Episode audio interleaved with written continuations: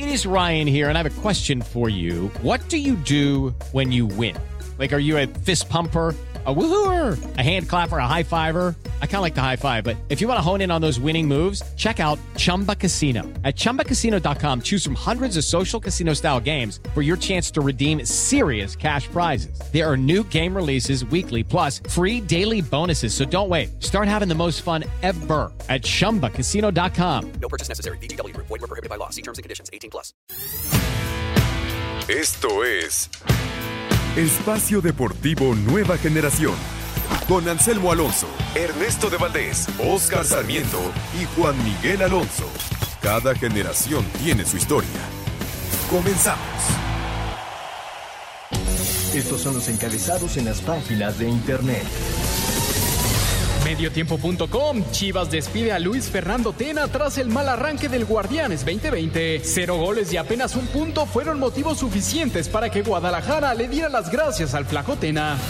ESPN.com.mx Atlético de Madrid anuncia dos positivos por COVID-19 previo a cuartos de final de la UEFA Champions League. El Atlético de Madrid anunció que dos miembros del grupo que viajará a Lisboa para el duelo de la eliminatoria de cuartos de final de la Champions dieron positivo por COVID-19 en la más reciente ronda de pruebas. Milenio.com, Camilo Zambeso, nuevo jugador del Mazatlán FC para el Guardianes 2020. El conjunto de Sinaloa anunció a Alex Cholo como su nuevo fichaje tras tres jornadas disputadas en el semestre de la Liga MX. Eluniversal.com, Pumas y Juárez empatan por la mínima en CU. Tras el partido en Ciudad Universitaria, Pumas y Juárez se llevan un punto.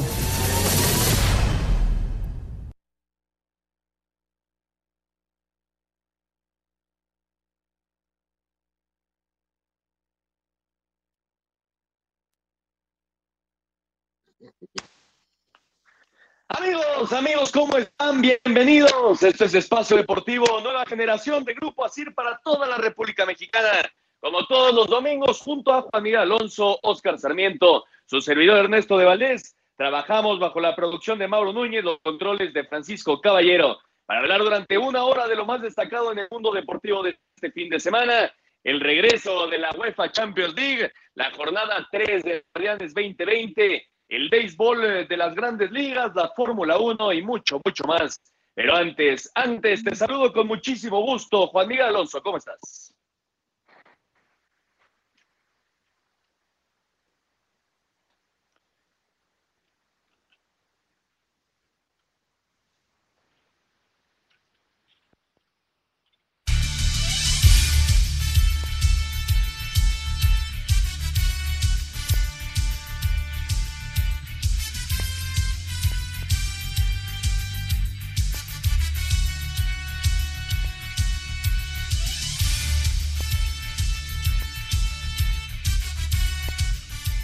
Amigos, amigos, ¿cómo están? Bienvenidos. Este es Espacio Deportivo, nueva generación de Grupo Asir para toda la República Mexicana. Como todos los domingos, junto a Juan Miguel Alonso, Oscar Sarmiento, su servidor Ernesto de Valdés, trabajamos bajo la producción de Mauro Núñez, los controles de Francisco Caballero, para hablar durante una hora de lo más destacado en el mundo deportivo de este fin de semana. Lo sucedido en la jornada 3 del Guardianes 2020 está por arrancar el San contra Atlas lo sucedido también en el regreso de la UEFA Champions League, el béisbol de las grandes ligas, la Fórmula 1 y mucho, mucho más. Pero antes, antes te saludo con muchísimo gusto. Juan Miguel Alonso, ¿cómo estás?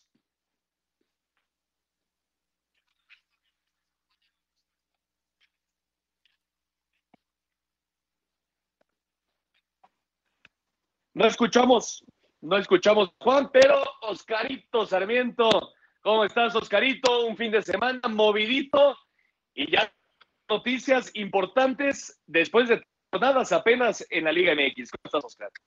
¿Qué tal, amigos? Muy buenas noches, Ernesto, Juan. Bien, este, fue un buen fin de semana con mucho fútbol. Regresó la Champions, volvimos a ver la calidad de Messi, que yo creo que hoy demuestra que es el mejor jugador del mundo, de este planeta a nivel futbolístico. Eh, el América líder empatado con, con tres equipos. Hoy de ganar, me parece que eso es un foco rojo para Pumas. Eh, desde el minuto 40, desde el primer tiempo, Juárez se queda con nueve hombres y Pumas no, no sabe terminar ni capitalizar las jugadas. Ya más adelante vamos a, a platicar de los penales, de lo del VAR, las expulsiones, todo eso, mi estimado Ernesto Valdés. Correcto, Oscarito, ya estaremos platicando de todo lo sucedido hasta el momento de la jornada 3 del Guardianes 2020, pero arrancamos con el fútbol europeo porque regresó la Champions League, regresaron las vueltas de los octavos de final que quedaron eh, eh, dadas antes de, de la pandemia del coronavirus. Y el viernes, Oscar, el Real Madrid no pudo contra el Manchester City. Eh, dos por uno al final la victoria para el Manchester City. Y la Juventus, la Juventus de Cristiano Ronaldo también quedó fuera, Oscar. Sí, eh, diferentes, por lo como tú mencionas, lo del Real Madrid, que era eh, importante ver el, el tema de, de si daba la vuelta de ese de ese marcador adverso, pero no, al Madrid no le casó, eh, eh, con errores muy puntuales en la defensiva, el Real Madrid se queda eliminado y lo que dices, qué cosa con Cristiano Ronaldo eliminado junto con la Juventus de la Champions. Me parece que fue lo más escandaloso de, del viernes y de la Champions, ¿no? Sí, a pesar de los dos goles de Cristiano Ronaldo que llegó a 130 ya en la máxima competición del fútbol mundial, Dos por uno derrotó la Juventus a Lyon, pero por goles de visitante el equipo francés está en los cuartos de final. Y el tema que ya platicabas, Oscar, eh, los dos errores de Rafael Barán, francés que ha demostrado a lo largo de todos estos años que es un gran defensa central. Creo que le costó, no sé cómo lo veas tú, pero me parece que le cuesta que no haya jugado a su lado Sergio Ramos, ¿no? Por supuesto, me parece eh, un tema muy puntual en la defensa. Marcelo y, y Sergio Ramos, o sea, me parece que no puedes sacarlos de la alineación por lo que te dan. Uno por velocidad, el otro el la calidad, el orden. Y aparte tiene gol Sergio Ramos, digo, uno por expulsado, tristemente se pierde ese partido, pero lo de Marcelo también es de llamar la atención, ¿no? Sí, bueno, Marcelo sí, pero sufrió una también lesión. en la ida jugaron los dos, ¿eh? En la ida jugaron los dos Exactamente. y, y el City, ¿eh? Y local. El Real Madrid. Exactamente. Y bueno, vuelta, Marcelo. ¿cómo estás, Juan? ¿Cómo están, amigos que nos acompañan? Un gusto estar con ustedes, integrándome aquí después de unos problemas. Dolorosa, dolorosa derrota al Real Madrid. Yo creo, así lo sentí, Oscar, no sé cómo lo han sentido ustedes. Yo sentía un Real Madrid que tenía que rifarse la vida en un partido y salió sin dientes y sin garras. Así lo veo. Pero, pero bueno, el equipo merengue al final eh, tuvo el empate, es decir, estaba a un gol de mandar el, el- la eliminatoria a, tiempos extras y viene el segundo error de Varane, ahí sí ya anímicamente el equipo le cayó por completo a Zidane y se ha comentado mucho en redes sociales, Oscar, eh, el tema de Zinedine Zidane. La primera vez que, el técnico francés se encuentra en la posición de intentar eh, innovar, intentar cambiar el rumbo de un partido con la importancia que tenía y contra un rival tan importante como el Manchester City. Y al final creo que esta vez sí se quedó corto, ¿no? Sí, a ver, vamos a, a ser objetivos. Eh, no estoy tan de acuerdo con lo que dice Juan, que murió de nada el Madrid. Me parece que muere por los errores personales de Barán. Eh, eso, eso es lo que deja eh, fuera de esta, de esta llave, porque él hace el gol, el Madrid hace el gol, el que tenía que hacer para poner el alargue, ¿no? Pero los errores puntuales lo matan. Y, y tema de Es que Zidane, no, el Real Madrid no hace los goles para irse a la larga, Oscar. Justamente ese es mi, ese es mi punto. Tenía que hacer los goles, no los hace. Tampoco es como que estuvo cerca, porque el Real Madrid no tuvo la pelota ofensivamente, generó muy Sí. poco arriba. Hazard a un 50%, no viaja Bale. eh, te habla de un problema que tiene, que tiene Zidane directamente con uno de los mejores de la plantilla. No utiliza James. Entra, entra Jovic de cambio cuando no ha jugado en toda la temporada. Entra Lucas Vázquez. No entendí qué pasó, Oscar, sinceramente. Ese Real Madrid no es el Real Madrid que hemos visto en Champions League. Pero enfrente No, tienes un ver. equipo, enfrente Es- tienes un equipo como el Manchester City trabajado de gran Sin forma duda. por Pep Guardiola. También hay que, No, hay que poner, no hay y que, te no hay ganó, que eh, Fue mejor el City que el Real Madrid. Fue mejor el que City que el. Real Madrid. Eso dice. Y no, no pasa nada. Pero este Real Madrid no es el Real Madrid que luchó por las, por las tres Champions seguidas. Le faltó garra, Pero, le faltó garra. Su capitán. Este, Bueno, el tema de son yo no creo que la serie se, se, respo- se responsabilice a un central. Yo creo que esos dos goles es fútbol, No, ahora sí, pero Juan. no tuviste la capacidad de hacer No, los no, Juan, goles no. arriba. No, no, O sea, no, está bien que Juan, se es equivoque de esa manera. a Varane es la más fácil, se me hace. No, Yo no, creo que no, le ganan no, a Zidane no en todo el partido, ¿eh? El- entonces está muy bien que, que, que supuesto. tenga esos errores y que el City, por la presión que hizo, termine metiéndolas, porque tiene que hablar bien del City. La presión que hace, la- el- Claro. el, partido perfecto es, es de palomita para el City, pero me parece que hoy el jugador que, es- que hay que ponerle eh, en nota roja a- son los errores, puntos que te terminan matando. ¿Por qué? Porque en, en el, en el 2-1 ya el, Real Madrid se veía este cabizbajo y, y bueno, eliminado. Pero me parece, sin esos errores, el, Madrid hubiera levantado y hubiera luchado más, porque son puntuales en momentos al minuto 6 te hombre. A los, ciertos hay que decirlo, el City fue un mejor equipo, hay que decirlo. Tanto Sí, señor, en el, sí, señor. el Bernabéu como, como Sí. el, el Etihad, el City fue un mejor equipo, muy bien bajado por Pep Guardiola y grandes individuales. Pero al final, Juan, creo que nadie puede decir los, los, los errores de Varane terminaron por matar a un Real Madrid que estaba ahí, estaba en la, en la, en la pelea y con un Real Madrid nunca te puedes confiar de que te hagan un gol y manden a la larga. No, totalmente de acuerdo. No, yo- yo, yo- creo que yo creo que aquí hace más el City, como lo mencionas, pero los errores también se eliminan solos. Sí, de acuerdo, de acuerdo. El sábado, el sábado el Barcelona 3 por 1 del Napoli, gran actuación de Lionel Messi, que estuvo en un, en un plan el, el día del sábado, y el Bayern 4 por 1 ante el Chelsea, 7 por 1 en el global ante el equipo de Frank Lampard, y me parece que hoy por hoy el Bayern es el gran candidato para ser campeón de la UEFA Champions League. Pues en el papel parece ser el favorito, pero yo creo que el, el nombre y el jugador que tiene el Barcelona no lo tiene ninguno. Y el primer tiempo del Barcelona contra el Nápoles creo que fue muy bueno. La segunda parte vimos otro equipo, otra cara del Barcelona, pero si el Barcelona empieza a agarrar la pelotita y Messi sí de fino, como el gol que hace dentro del área, que se cae dos veces, se levanta y la pone pegada al palo, cuidado, también el Bayern, el Bayern también tiene que temerle al Barcelona, ¿eh? No, no solamente el Barcelona al Bayern, pero si hablamos acerca de procesos, creo que el Bayern trae una excelente racha desde cómo termina la Bundesliga y cómo encara este partido contra el Chelsea. Y el tema del VAR, Oscar, el tema del VAR, otra vez dando de qué hablar, me parece que el arbitraje mundialmente está pasando por un momento muy malo.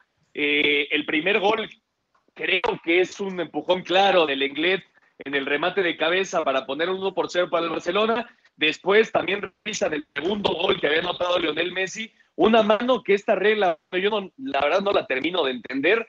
Sí es mano porque alcanza a rozar el, el brazo, pero me parece que eso no se debería marcar, pero bueno, así es la regla, pero está... Le está- tienen que dar el gol aunque nunca la mano. ¿qué, No, no, no, no. Está por, por un momento Ahora muy sí te complicado pusiste el la del. Barça, ¿eh? Para No, pitar. No, de, de hecho el primero, el primero tuvo que haber sido anulado, es, es lo primero que dije, pero, pero, pero el, el arbitraje en general en el mundo, Oscar, me parece que está pasando por un momento terrible, ¿no? No es el mejor momento, como lo mencionas Ernesto, a nivel mundial el tema del arbitraje y cómo se está actuando el VAR. Me parece que sí es de llamar la atención. Y ahora, totalmente de acuerdo contigo. El primer gol me parece que sí es una falta, incluso hasta puede tener faltas, dos empujones o obstrucciones, como lo quieras ver, ¿no? Para mí era falta. Y, y en el segundo gol de Messi que le anulan, que es un poema de gol también, yo no veo la, yo, yo no veo una mano para ayudarse a controlar el balcón o acomodarse o como querramos ver, hombre. Sí, yo sea, tampoco. Es, es, es una regla mal, muy mal. complicada. Es una regla bien Demasiado. complicada. Y vamos a ir a escuchar justamente aquí que se tiene después de la victoria del Barcelona ante el Napoli, que los coloca en los cuartos de final de la Champions.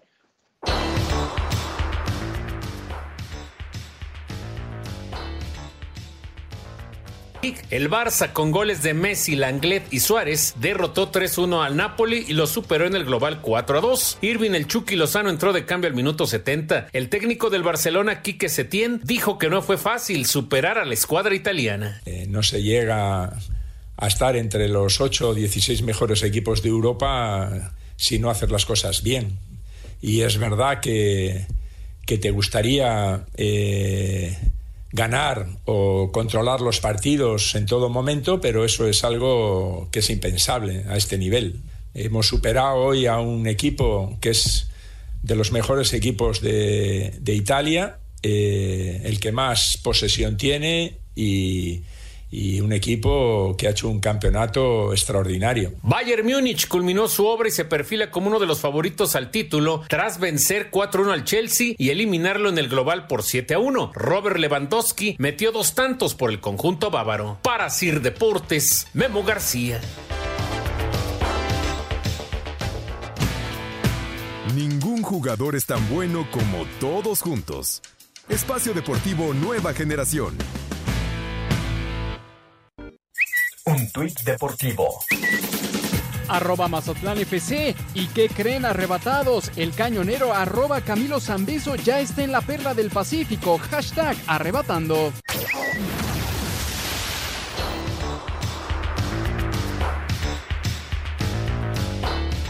Regresamos al Espacio Deportivo Nueva Generación. Seguimos hablando del tema UEFA Champions League. Los cuartos de final quedaron de la siguiente forma. El miércoles Atalanta contra París Saint-Germain. El jueves el Leipzig enfrentándose al Atlético de Madrid. El viernes Barcelona contra el Bayern Múnich. Y el sábado el Manchester City contra el Lyon. Y estábamos hablando, Juan Oscar, eh, ahorita en el corte, de si es la plantilla eh, necesaria para el Real Madrid. Tenía la plantilla suficientemente profunda como para pelear contra un equipo como el Manchester City. Y antes de, que digas tu opinión, Oscar, yo creo que Zidane tenía eh, gran medida eh, la suerte, por así decirlo, de tener un jugador como Cristiano Ronaldo. Desde, que se fue el portugués, las dos han quedado eliminados el Real Madrid en, en octavos de final eh, y ahora no le, no le alcanzó a un equipo que, insisto, muy, está muy bien trabajado por Pep Guardiola y creo que le ganó la batalla táctica el español al francés. ¿Tú cómo lo ves, Oscar? Totalmente de acuerdo contigo. Me parece que, bueno, el Real Madrid, eh, a raíz de esa pérdida que tuvo de Cristiano Ronaldo, no es el mismo Real Madrid, no tiene jugador diferente que pueda cambiar eh, el partido en una jugada o, o, o, ponerse el equipo en los hombros. Eh, el plantel es muy bueno, el del Real Madrid. Yo no digo que no sea bueno, pero le falta ese jugador diferente que pueda cambiar el partido en una jugada. A ver, Juan, antes de meternos en la jornada 3 del Guardianes.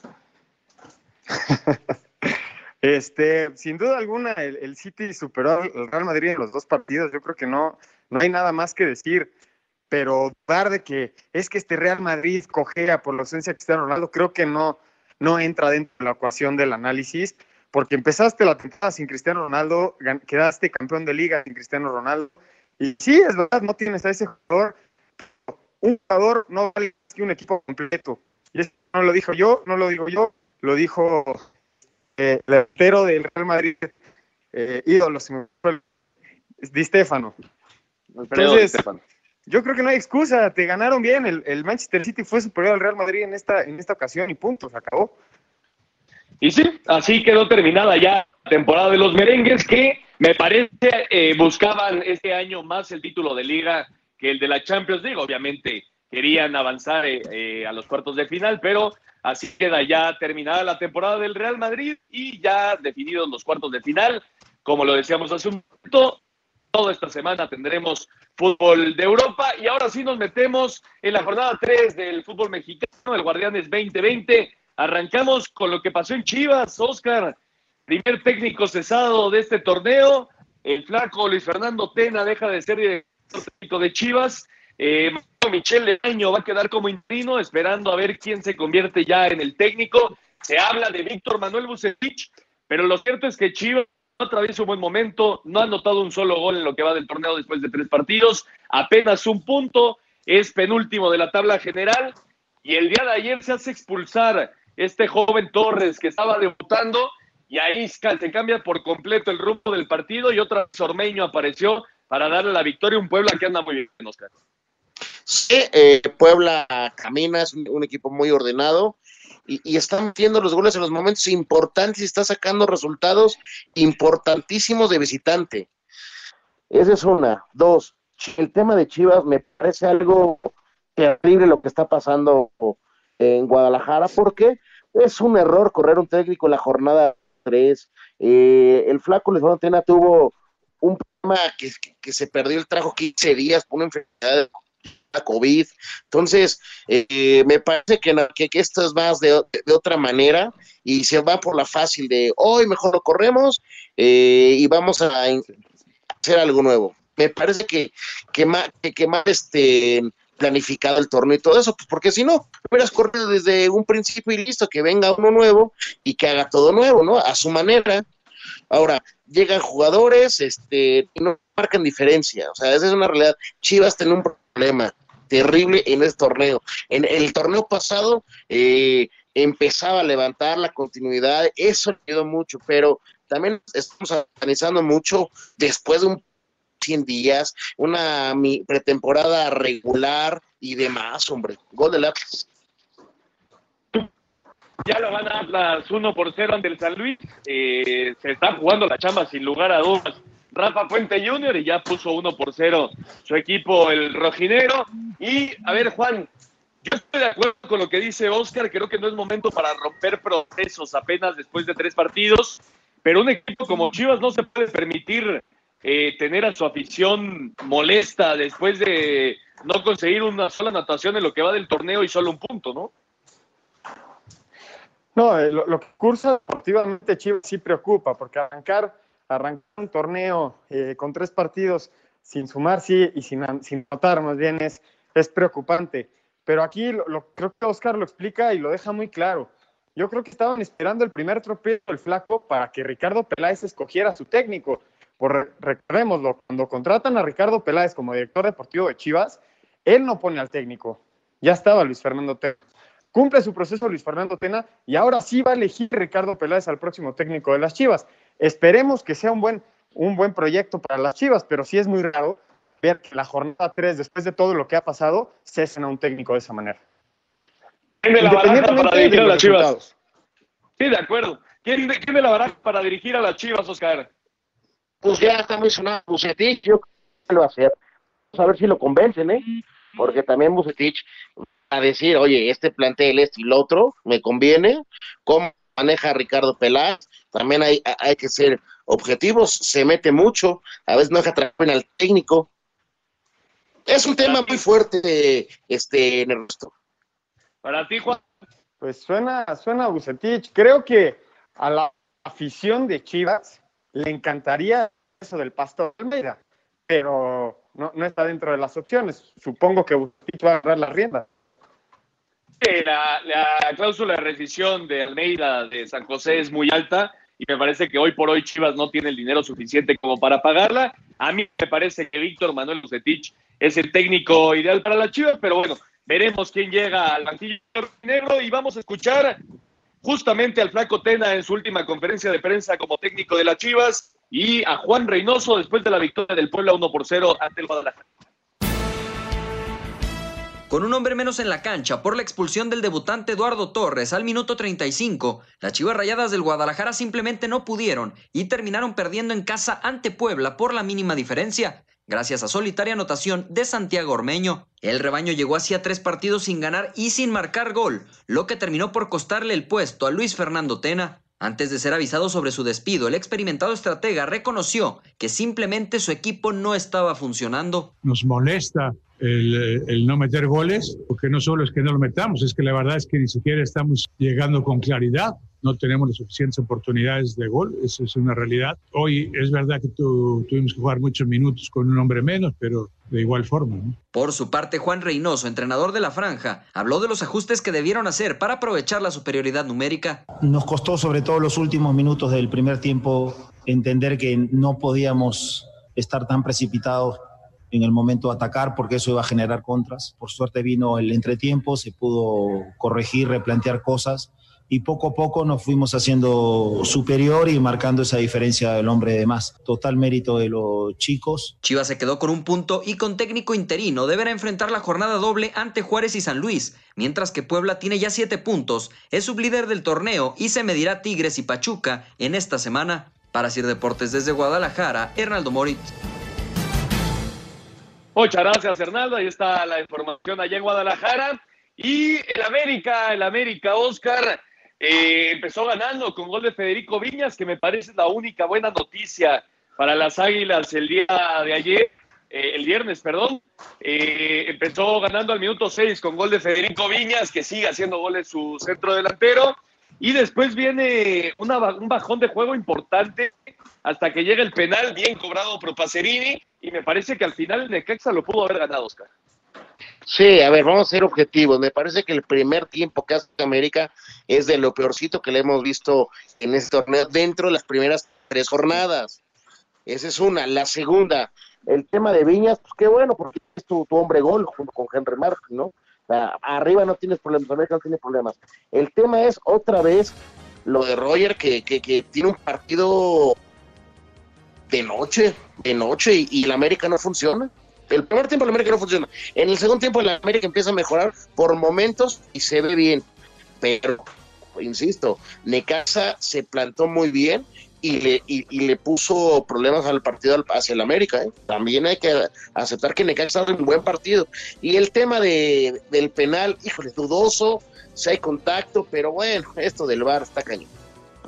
Sí, la verdad, el, el tema del VAR y el, arbitraje, insisto, no solo en la Liga MX, sino a nivel mundial está muy complicado. Pero bueno, al final yo creo que ese sí era penal, Oscar, lo tiró muy bien Lucas Pacerini.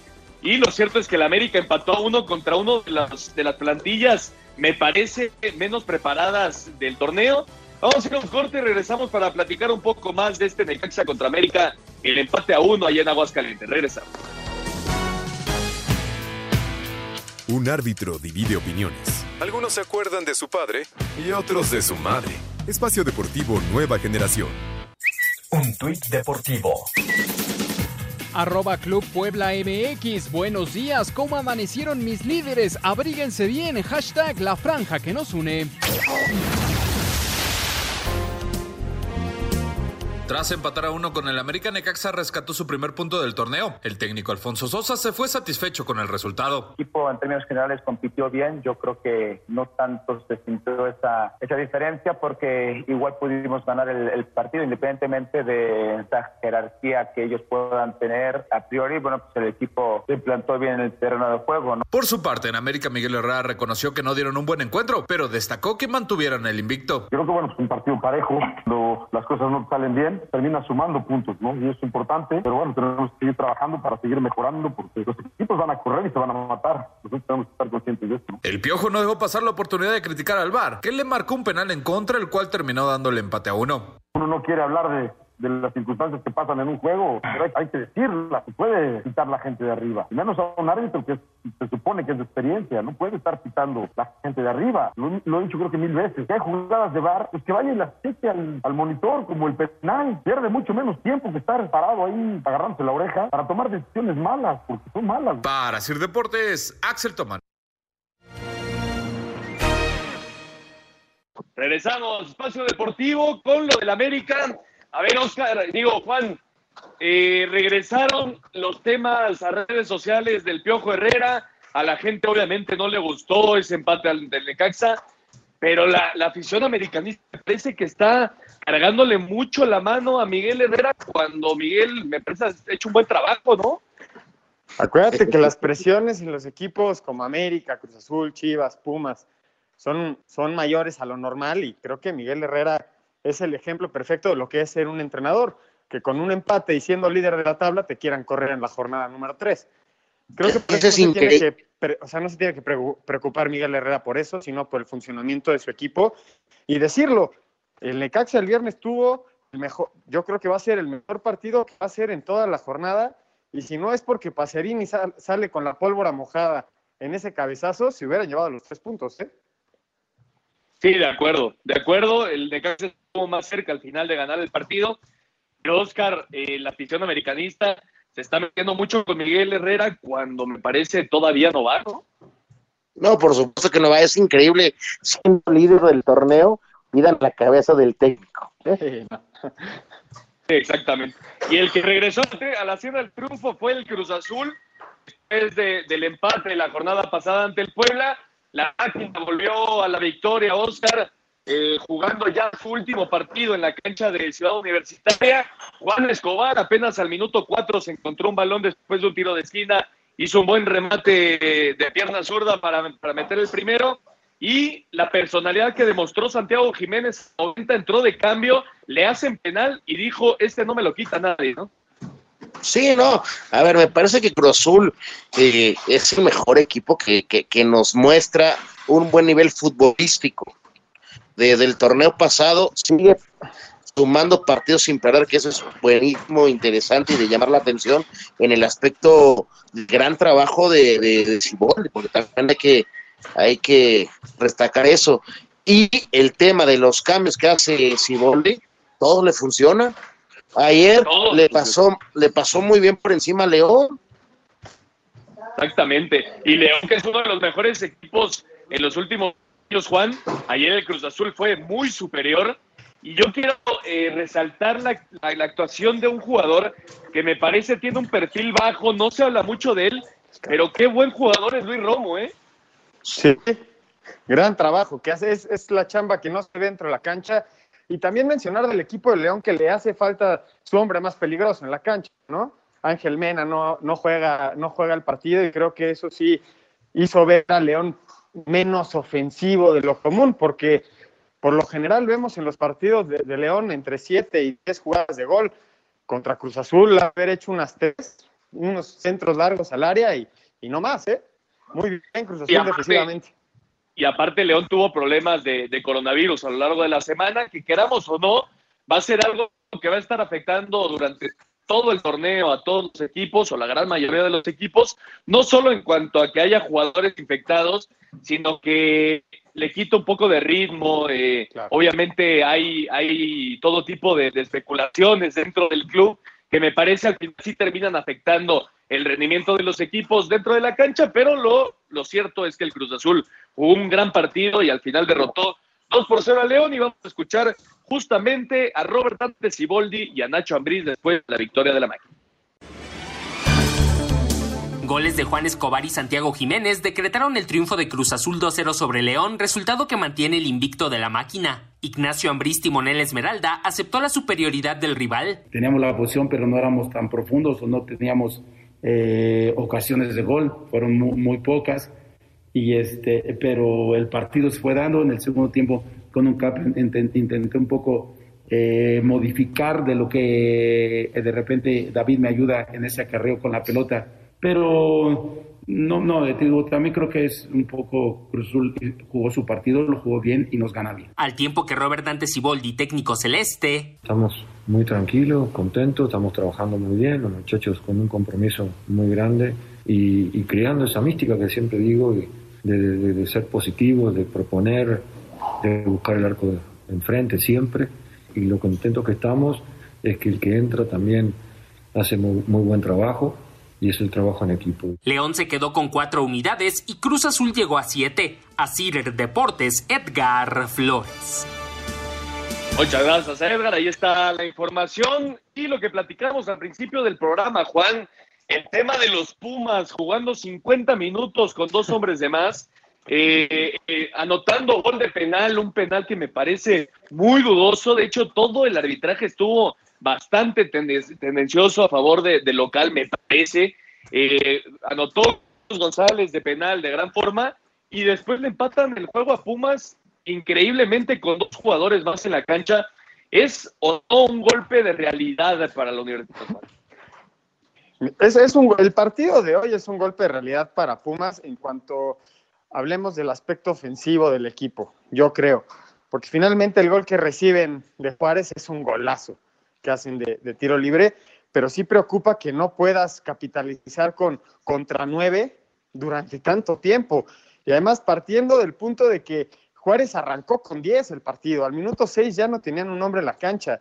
O sea, tuviste 84 minutos su prioridad en la cancha y no pudiste capitalizarla solo a través de la vía del penal. Eso sí preocupa, pero los hechos te hablan otra cosa, Ernesto, te mantienen con siete puntos abajo del América en la tabla.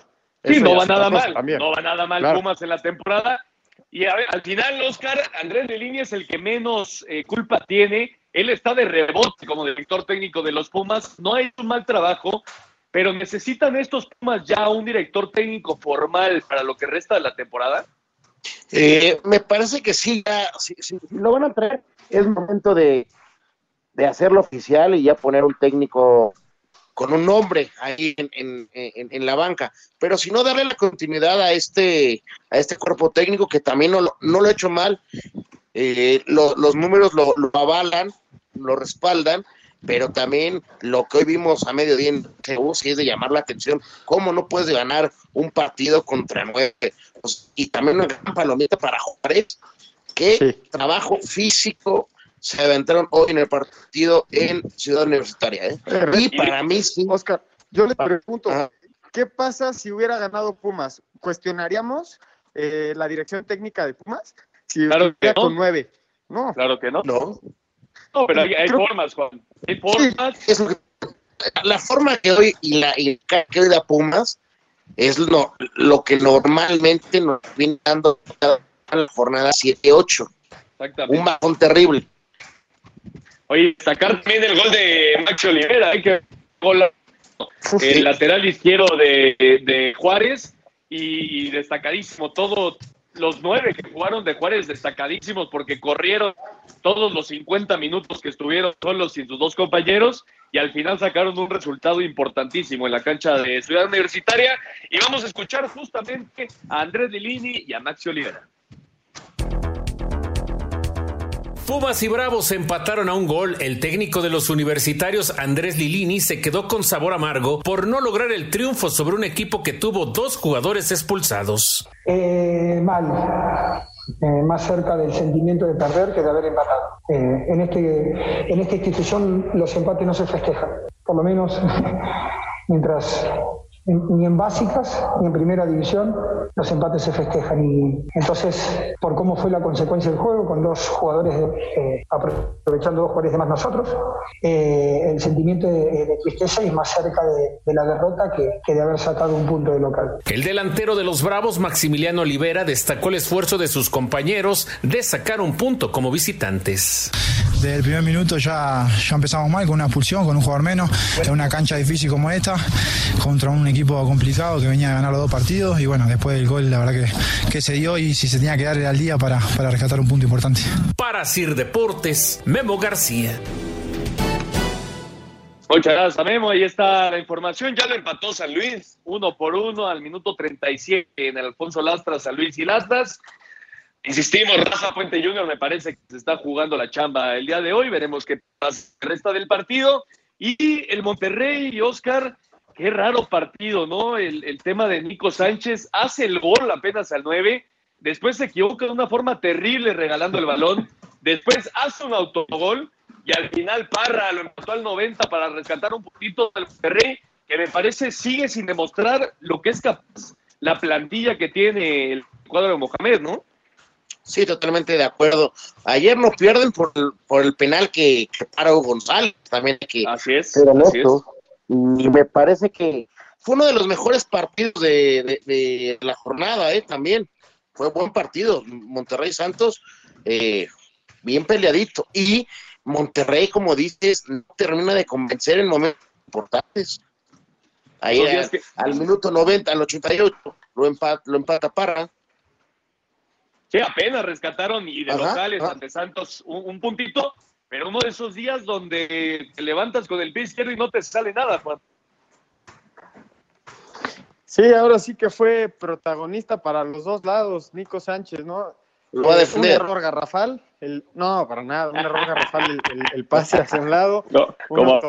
Yo creo, yo creo que no hay que, no hay que satanizar a los jugadores cuando se equivocan, pero finalmente juega, o sea, juegan, juegan, es parte del juego el error, pero también el Santos que no puede, no puede defender ese resultado y finalmente el Monterrey echándose para adelante y enseñando lo poco que pudo durante todo el partido ofensivamente, logra rescatar el punto. Pero Santos tuvo también para, para guardar esa, esa victoria y para eh, aumentar la ventaja con el, con el penal de Furch y destacar a Carlos Acevedo, el portero de Santos, ¿eh? Qué gran arquero. Sí, anda muy bien Acevedo. Eh, ya se habla, hay que llevarlo con cal, ¿no? Ya se habla mucho de, de la selección nacional. Es un, es un joven con muchísimo futuro, con muchísimas capacidades, que en estos tres partidos ha demostrado por qué Jonathan Orozco salió de, de la escuadra punera, pero hay que llevarlo con calma. Santos me parece que poco a poco se va haciendo bien las cosas. Dime, Oscar. Eh, también hay que decirlo en el gol que hace Parra, ¿cuántos rebotes y le queda ahí el balón? Sí, mucha suerte, O sea, mucha suerte. Ju- Juan decía que le, le faltó ahí a lo mejor marcar mejores, pero si tienes la suerte de tres rebotes y te queda el balón ahí para que le metas la punta o le pegues fuerte y la termines metiendo, es también de suerte. De acuerdo. Y vamos a escuchar qué dijo Mohamed de este empate entre Monterrey y Santos 2 por 2. El canterano Daniel Parra salvó a Rayados de la derrota al anotar el, el gol del empate a dos casi para terminar el partido frente al Santos. Iniciaron ganando con gol tempranero de Nico Sánchez, quien luego cometió dos errores. Un pase que interceptó el lagunero Aguirre y este se dio el balón a Furch para el empate parcial. Y en otra ofensiva del Santos, Nico cometió autogol para ir perdiendo 2 a 1, pero Parra lo salvó. ¿Qué le sucedió a Rayados? Esto dijo el turco Mohamed. Realmente no, no sé qué, a qué se debe. El otro día en León fue, fue un tema de la cancha, el equipo se cansó, pero hoy, hoy no sé a qué se debe. Nosotros el segundo tiempo tuvimos para terminar muchas jugadas, no las terminamos, el segundo tiempo teníamos contragolpes y el rival se sentía cómodo en ese partido. Nosotros sabíamos el partido que teníamos que jugar y el segundo tiempo se jugó como quiso Santos. Desde Monterrey, informó para CIR Deportes Felipe Guerra García. Muchas gracias a Felipe, ahí está la información y llegó la primera victoria del Mazatlán FC como equipo de primera división, Juan.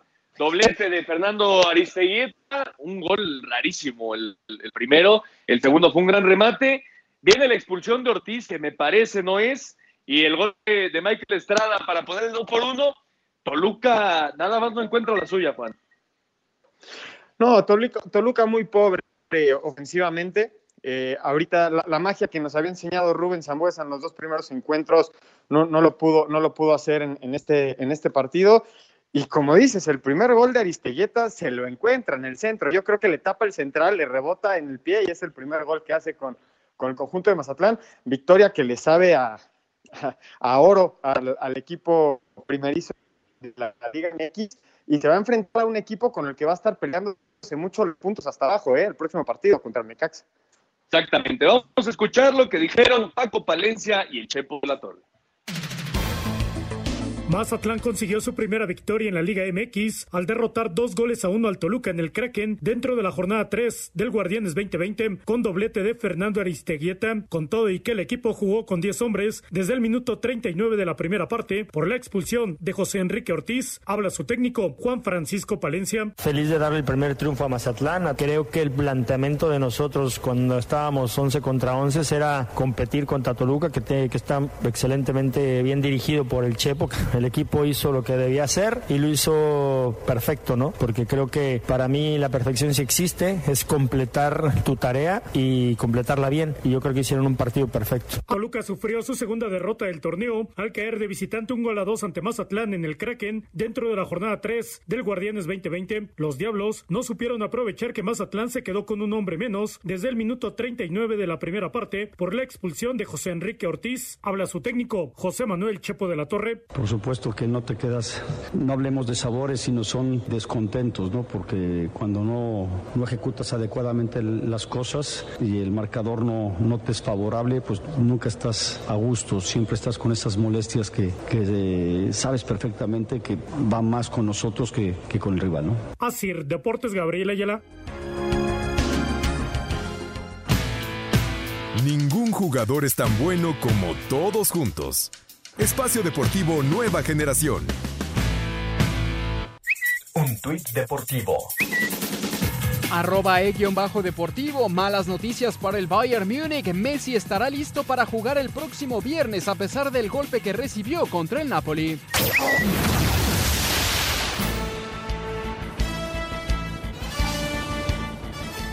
Regresamos a Espacio Deportivo Nueva Generación para platicar de los dos últimos partidos de esta jornada 3 del Guardianes 2020. El Pachuca, Juan, consiguió su primera victoria del torneo, gol de Víctor Dávila al minuto 6 y no mucho más que platicar con la expulsión de Kevin Escamilla, obviamente al 34, que me parece condiciona el partido, pero Querétaro es una de las plantillas menos vastas, me parece, del fútbol mexicano y el Pachuca poco a poco va mejorando un poco, ¿no? La, la, la, plantilla, del Pachuca es, es, competitiva, se habían tardado en dar este, este salto para llegar a, a, la victoria y como mencionas, el Querétaro le va a costar muchísimo trabajo este torneo. Si hubiera descenso sería uno de los candidatos, ¿eh? Sí, de acuerdo. Y uno de los partidos que se esperaba más espectáculos, el Cholo contra Tigres, eh, ese viernes por la noche, parecía que iba a ser un buen partido de fútbol y otra vez eh, quedaron a deber los Tigres en cuanto a espectáculo se refiere y otra vez no se hicieron esperar las críticas para el Sí, fue el partido más habladito de la, de, la jornada. No mostró mucho, pero que la cartelera llamaba la atención y no, no, no salió fino Guiñac, porque si no, te mete una, es la diferencia. Eh, Guiñac marca mucho diferencia en ese equipo, y si sale en su noche, hace uno dos goles y, y, tres puntos a cobrar. Increíble que no juegue Leo Suárez, ¿no? En lo que iba del torneo pasado, Leo Suárez, después de 10 jornadas con Toluca, creen que era sin lugar a dudas el mejor jugador del torneo. Ahora ya lo, lo, lo regresa el Tuca Tigres, lo quiere el Tuca y no lo utiliza. Sí, esa es una cosa tristísima, porque en Toluca, como mencionas, goleador, eh, aparecía titular este y el otro, y hoy está en la banca sin ser utilizado. Así es. Y tenemos jornada doble esta semana. El martes, Necaxa Mazatlán, Pachuca, León y Tigres contra Puebla. El miércoles, Querétaro, Cruz Azul, Juárez Chivas y Pumas Monterrey, así como el Juana contra San Luis y Atlas y Toluca y América Santos para terminar la jornada del jueves. Hasta el momento, Atlas y San Luis están empatando uno por uno allá en San Luis. Ya está a punto de terminar la primera parte del partido. Veremos qué pasa con ese conjunto de los rojinegros y del, y del San Luis. Y dejando de lado ya el tema fútbol, nos pasamos a otros deportes. Se llevó a cabo el Gran Premio del, de Silverstone, el segundo de la temporada allá en la Gran Bretaña con victoria para Red Bull y Max Verstappen. La carrera del 70 aniversario de la Fórmula 1 fue para Max Verstappen y Red Bull gracias a una estrategia arriesgada de utilizar neumáticos duros. Mercedes se tuvo que conformar con completar el podium con Lewis Hamilton como segundo y Valtteri Bottas como tercero en Silverstone. El piloto holandés destacó el gran trabajo de su equipo para conseguir este resultado. Hoy puedo decir que todos estamos muy satisfechos con el resultado. Es cierto que después de la última tanda parecía que cuidábamos mucho los neumáticos, teníamos mucho ritmo con el coche, ha sido un gran resultado. Estamos felices y celebramos hoy, pero ya veremos cómo nos va ahora en Barcelona.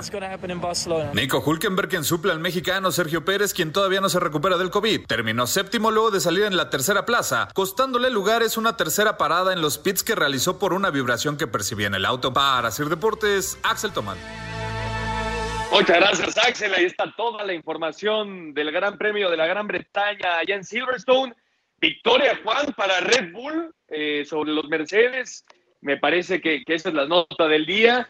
Eh, el tema de Lance Troll, el coequipero del Peco Pérez, acabó en sexto. Hulkenberg es el que está corriendo en su lugar en séptimo. Y el Checo se hizo la prueba el viernes para ver si ya podía eh, correr este fin de semana. Salió positivo una vez más, pero se espera que ya esté de regreso para el Gran Premio de España dentro de dos semanas. Sí, el 16 de agosto se lleva a cabo el Gran Premio de España. Esperemos que ya regrese el Checo a las andadas. Y Max Verstappen ahora sí, eh, que dicen que es el futuro de, la Fórmula 1, se hace presente. El Gran Premio pasado había terminado en la segunda posición en la misma pista en Silverstone y, ahorita en su 70 aniversario logra, logra el podio. Sin lugar a dudas, un gran piloto.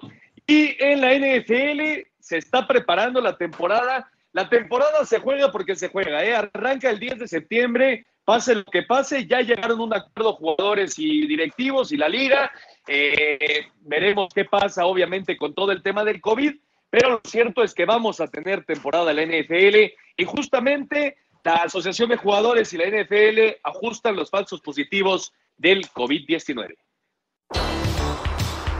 En busca de evitar los falsos positivos por COVID-19, la NFL y la Asociación de Jugadores anunciaron, a través de un comunicado, ajuste a sus procedimientos de prueba a cualquier empleado de nivel 1 o nivel 2, incluidos deportistas y entrenadores, aplicando dos pruebas adicionales dentro de 24 horas posteriores al resultado, siempre y cuando sea paciente asintomático y no tenga antecedentes conocidos del virus. Si ambas pruebas dan negativo, la persona podrá reanudar actividades. Ambas organizaciones hicieron énfasis en el uso permanente de cubrebocas en las instalaciones. Asir Deportes, Edgar Flores. Edgar, muchas gracias, Edgar. Ahí está la información de la NFL.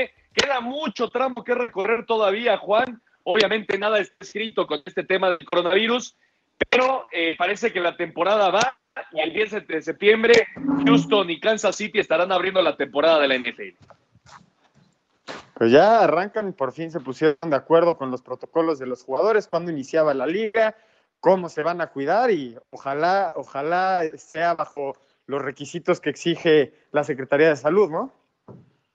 Sí, ojalá, ojalá no haya tantos contagiados. Eh, el tema de la NBA también es impresionante cómo han manejado la burbuja en las últimas eh, pruebas que se hicieron del COVID-19, ni un caso positivo. Y bueno, la NFL no va a ser una burbuja como tal, pero lo decía el encargado de la salud de la NFL, no es una burbuja, pero es una burbuja virtual. Vamos a estar monitoreando todos los días a nuestros jugadores. Obviamente queda en sus manos el, cuidarse o no cuidarse, pero eh, me parece que la NFL está lista para arrancar su temporada y no creo que haya vuelta atrás. Yo creo que va a haber luz verde para que el 10 de septiembre tengamos ya fútbol americano en los Estados Unidos. Y está pasando por problemas también es el tenis, con Rafael Nadal, que decidió no jugar el US Open. Y aquí está toda la actualidad de cancelaciones y la reanudación de la ATP, el tenis mundial.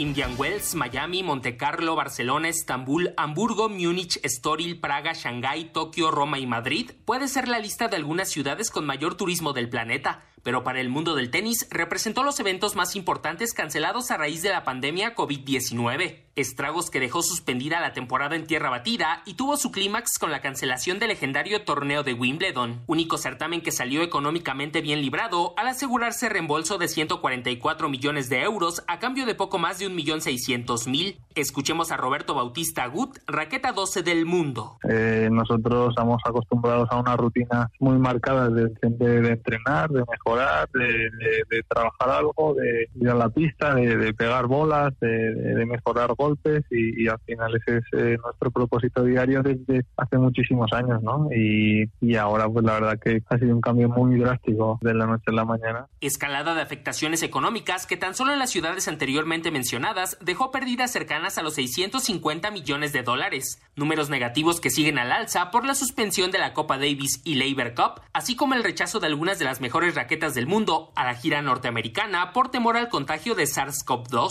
Habla el tenista español Rafael Nadal. Entendí que para mi cuerpo era más eh, positivo empezar a entrenar en una superficie un pelín más eh, menos agresiva para, para, el bienestar general, por eso estoy entrenando en tierra. No puedo entrenar en tierra me quitaba la opción de jugar en Nueva York, no seguía teniendo tiempo suficiente como para prepararme para jugar en rápida. ¿no? La realidad es que hay muchísimos otros intereses eh, por muchas partes que, que, hacen que esto pues sea un poco diría insensato el hecho de, no intentar retomar la competición, ¿no? Y, cuando digo mucho interés, digo intereses de muchos jugadores que necesitan de, jugar para, para, ganarse la vida. Y es lógico que se intente dar el máximo, ¿no? Y lo respeto. La reanudación oficial, sin riesgo ya en la pérdida de puntos dentro de la clasificación mundial, comenzó con el WTA de Palermo, pero queda la incógnita de cuál será el último torneo que veremos en 2020. Así Deportes, Edgar Flores. Muchas gracias, Edgar Flores. Ahí está la información del tenis. Veremos qué pasa, qué depara el futuro para el tenis mundial. Y en las grandes ligas, dos temas. Los Cardenales no pudieron jugar su serie del fin de semana por casos de coronavirus y hoy se agarraron a golpes los Astros de Houston y los Atléticos de Oakland. Y estos son todos los resultados del día en la MLB. Resultados hasta el momento en el béisbol de las grandes ligas. Oakland derrotó siete carreras a dos a Houston. Humberto Castellanos trabajó una entrada, permitió un imparable y una carrera, ponchó a un bateador en doble cartelera. Atlanta derrotó en los dos juegos a Filadelfia, el primero cinco carreras a dos y el segundo 8 a 0. Los Mets vencieron 4 a 2 a Miami, Tampa Bay 4 a 3 a los Yankees, Detroit 2 a 1 a Pittsburgh, Boston 5 a 3 a Toronto, Kansas City 4 a 2 a Minnesota, Milwaukee 9 a 3 a Cincinnati, Texas 7 a 3 a Los Angelinos, San Diego 9 a 5 a Arizona, Seattle 5 a 3 a Colorado y los Dodgers 6 a 2 a San Francisco. En estos momentos, Baltimore se enfrenta a Washington y Cleveland a los Medias Blancas de Chicago. Asir Deportes Gabriel Ayala.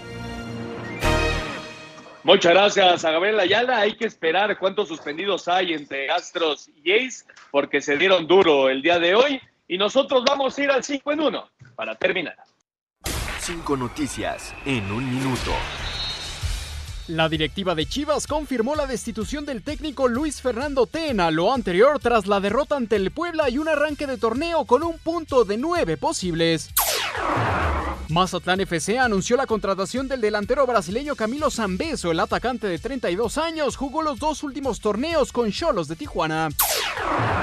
Andrés Guardado y Diego Laines entraron en la convocatoria del técnico Manuel Pellegrini para la pretemporada del Betis en Marbella.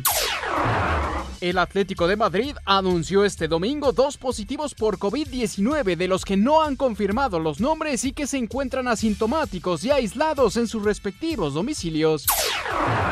Andrea Pirlo se convirtió este sábado en el nuevo entrenador de la Juventus de Turín en sustitución de Mauricio Sarri, despedido horas antes tras la eliminación sufrida por el Lyon en los octavos de final de la Liga de Campeones. Mazatlán y Poncho Sosa. Muchas gracias a Mauriño. Ahí está el 5 en 1. Y por cierto, Colin Morikawa es campeón del PGA Championship.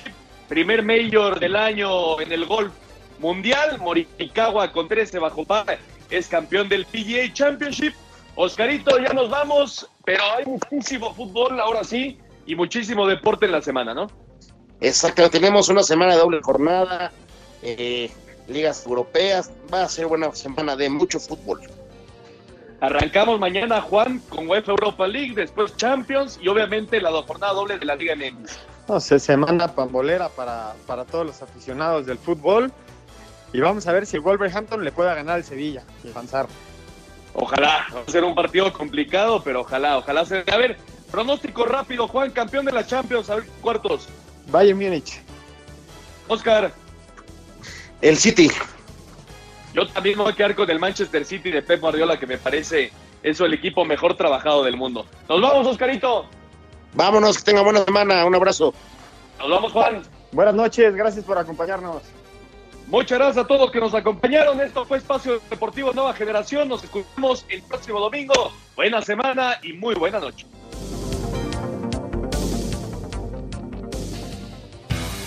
Fútbol, béisbol, americano, atletismo, todos tienen un final. Termina Espacio Deportivo Nueva Generación. Cada domingo de 7 a 8 de la noche por 88.9 Noticias. Información que sirve. Tráfico y clima cada 15 minutos.